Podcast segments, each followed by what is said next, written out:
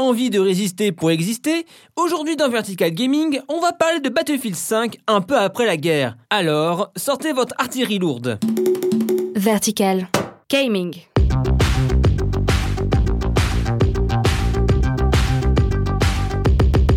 Salut, c'est Étienne et vous écoutez Vertical Gaming, votre rendez-vous hebdo consacré aux jeux vidéo. Aujourd'hui, on va parler de BF5, son retour en Seconde Guerre mondiale avec du matos Nekon.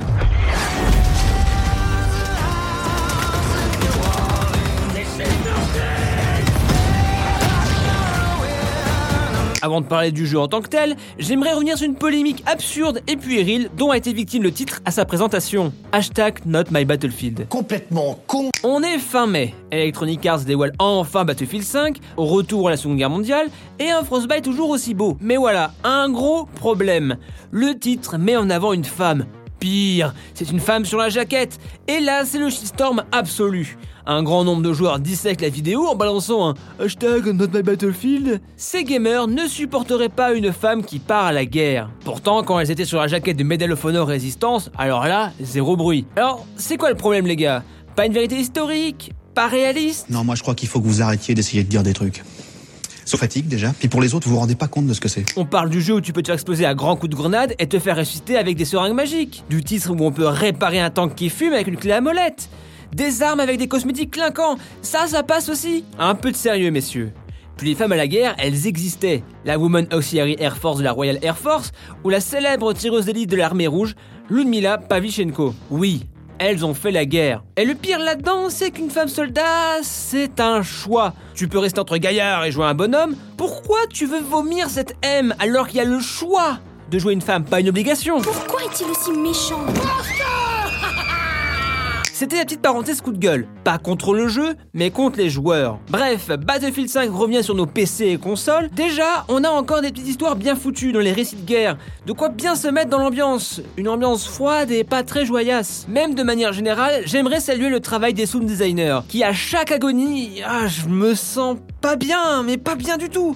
Surtout quand les femmes soldats hurlent à la mort. Battlefield 5 a limite changé ma façon de jouer. À base, je suis pas un expert de ce genre de gâchette. Plus fast FPS à la Doom euh, ou à la Quake 3 quoi. Humiliation. Du coup, je me suis spécialisé en médecin. Entendre les cris d'agonie, ça m'a tellement fait bader que mon objectif n'est pas de tuer le plus de gens, mais d'en sauver le plus. Un ami est à terre, je balance une fumigène pour faire diversion et je cours le soigner. marche. Je sens plus mes jambes. Je sens plus mes jambes. BF5 est toujours bien pensé dans ses rôles et dans ses modes de jeu.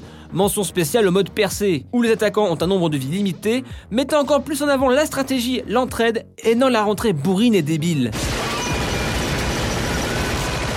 Juste que ça manque un peu de personnalisation dans les armes. On est vite limité et même pour les atouts. Alors, ça fonctionne, hein, le jeu fonctionne.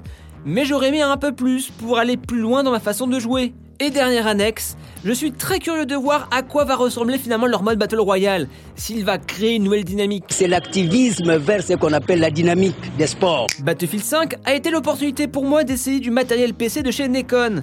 Alors j'ai pu jouer avec le clavier CL700OM, la souris JM300 et le casque GH300SR. Pour vous donner un ordre de comparaison, je jouais avant avec le Logitech G910 et le Razer Mamba Elite. Ouais, c'est pas faux. Je vais commencer par le clavier. Le CL700OM est un clavier mécanique sabre et festif en même temps. Euh, je m'explique. Comme je disais dans la chronique Forza, j'aime quand ça brille, quand ça fait néon. Limite à un 14 juillet coloré pour les yeux.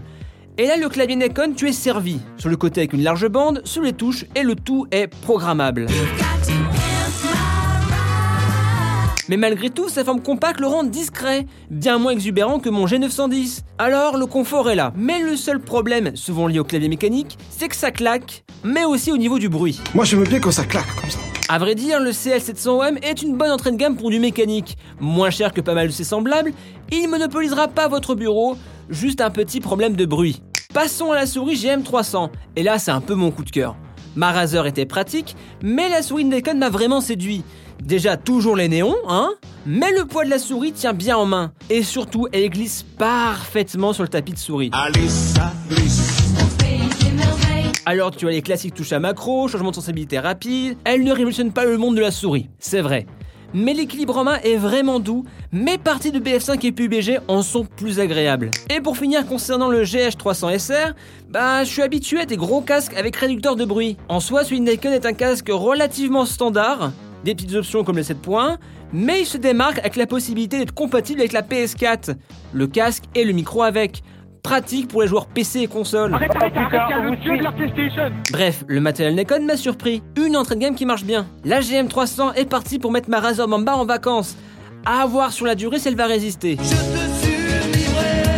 C'est terminé pour ce numéro de Vertical Gaming. Si tu as aimé, parle-en à tes potes. Sur ce, à plus dans le stage bonus. Gaming.